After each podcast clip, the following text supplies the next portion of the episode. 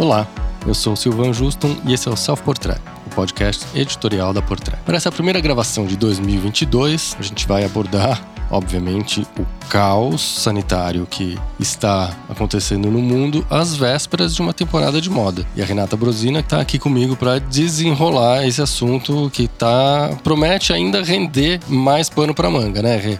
Feliz ano novo. Feliz ano novo, Sil. Feliz ano novo quem está nos ouvindo. O primeiro episódio de 2022. A gente já começou com uma notícia meio babado, né, Sil? Que alguns desfiles não vão ocorrer em janeiro, né? No caso da Semana de Moda Masculina, tanto em Paris quanto Milão, e também na Semana de Moda de Alta Costura. E quem foi o primeiro, Sil, a é, se manifestar? A primeira baixa, assim como tinha sido lá em 2020, é do senhor Giorgio Armani, que já anunciou logo de cara que cancelou os desfiles. Não tem nem paliativo, não tem. Vou, ah, não, vou pedir passaporte sanitário, vacinal na porta.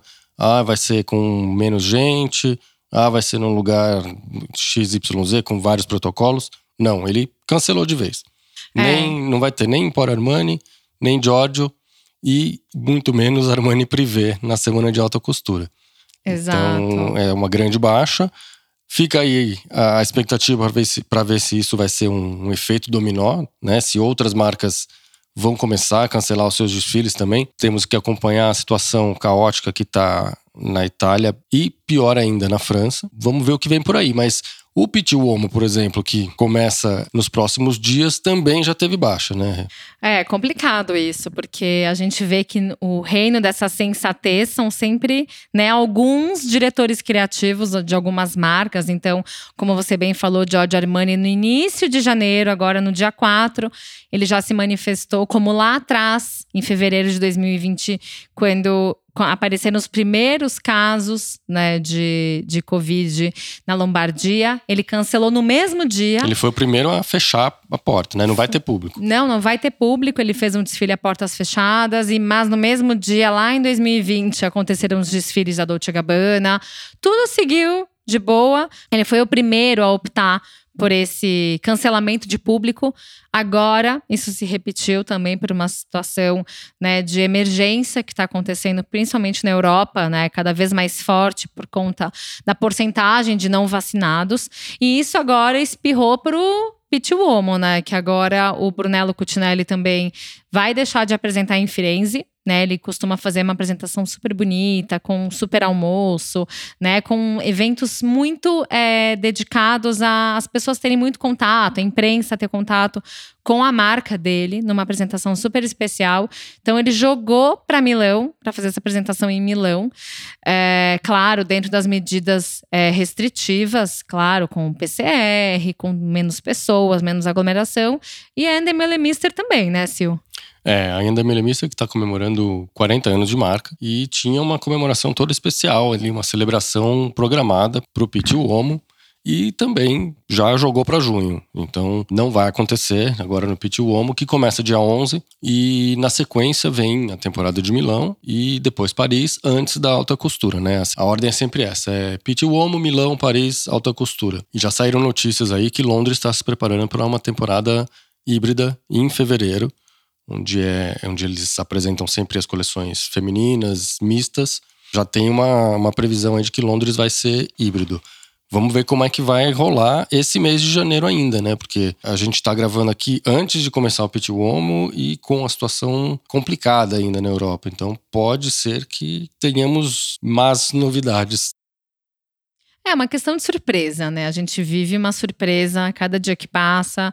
É, há alguns meses, dois meses, a gente já ensaiava uma expectativa da volta do físico, né? Como de fato a última temporada de Spring Summer 2022 tanto para o masculino quanto para o feminino, já tiveram desfiles físicos, né, presenciais, com público, mesmo com as medidas restritivas, né, passaporte de vacinação, tudo isso facilitou com que as pessoas tivessem, né, essa experiência de viver ao vivo, né, os desfiles, de presenciar isso.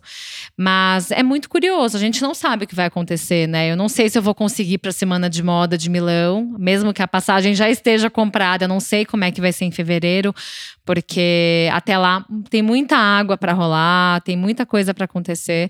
Mas é só a gente ver que a gente usou três marcas, sendo duas delas que mais se dedicaram, né, a, a prevenir, a evitar e a entender o que é de fato essa pandemia, né? No caso do Giorgio Armani, como a gente iniciou o episódio, é, o próprio Giorgio Armani no início da pandemia, né? Ele mobilizou os seus funcionários para produções dedicadas, né? Para os hospitais, seja jalecos, é, as próprias máscaras. Ele também dedicou uma produção para álcool em gel e também nos espaços dele, né, da, do headquarters, principalmente no Teatro Armani, é, ele mobilizou para lá serem aplicadas vacinas nos seus funcionários, né? Então, é, o Brunello Cucinelli é a mesma coisa, né? Até a gente estava conversando antes de gravar. É, a gente sabe que o Brunello Cucinelli tem sua sede em Solomeu, que é um vilarejo, então lá tem tudo. Tem o teatro criado por ele, tem a biblioteca feita por ele. E, e ele também mobilizou a vacinação por lá. Né? Ele, ele trouxe, ele comprou vacinas para para os seus funcionários, para a população de lá ser vacinada, mas ele foi um pouquinho diferente, né, Sil, no, nesse formato dele, né? É, o senhor Brunello Cucinelli, que costuma dizer que adota uma filosofia de capitalismo humanístico no seu trabalho, porque ele tem muita preocupação com as pessoas, né, com, com os funcionários, com o bem-estar, com, com a, a, coisa social ali, né, das, das pessoas que trabalham com ele. Ele fez uma proposta inusitada para os funcionários que não quiseram se vacinar, né? Porque tanto ele quanto o, senhor Armani fizeram um mutirão de vacinação para os funcionários, né? Quer dizer, eles realmente compraram a ideia da vacina desde o início e que os seus funcionários poderiam ser vacinados. Tanto um quanto o outro fizeram esses, esse, esses mutirões.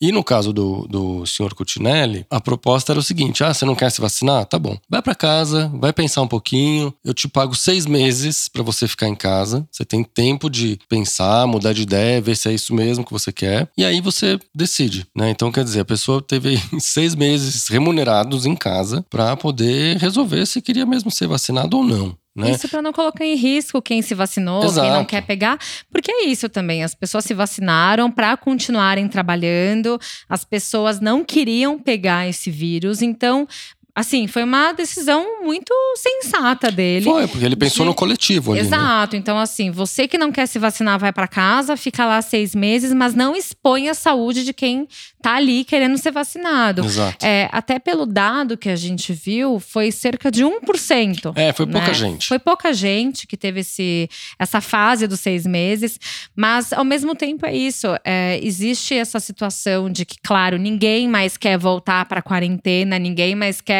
ficar trancado em casa. Eu acho que é uma sensação coletiva, ninguém mais quer passar por isso. Só que ao mesmo tempo ainda é necessário entender quais são as medidas depois que existe a vacina. E até recentemente o Carlo Capazza, que é o, ele é o head da Câmara Nazionale della Moda Italiana, é, ele se manifestou né, em relação a esses cancelamentos do senhor Armani. E ele disse que respeita, né? É uma questão de respeitar uma decisão dessas, porque põe em primeiro lugar, né, a situação sanitária de um país. Eu acho que se a temporada de moda acontecer de fato e continuar com um monte de desfile presencial, o passaporte vacinal vai virar uma obrigação ali, as pessoas vão ter que apresentar o passaporte, e isso vai, vai ser cada vez mais comum, eu acho, enquanto tivermos uma pandemia acontecendo. É uma situação meio bizarra, né? Porque, como você bem falou, na última temporada tudo estava quase caminhando para uma normalidade, tivemos uma temporada física, onde as pessoas estavam mais relaxadas e reinava um clima de otimismo ali, né? Mas ninguém contava com essa nova variante Omicron. É, porque você falou bem também, Sil. Elas estavam relaxadas, era um período pós-verão europeu, as pessoas já tinham talvez esquecido um pouco a máscara de lado.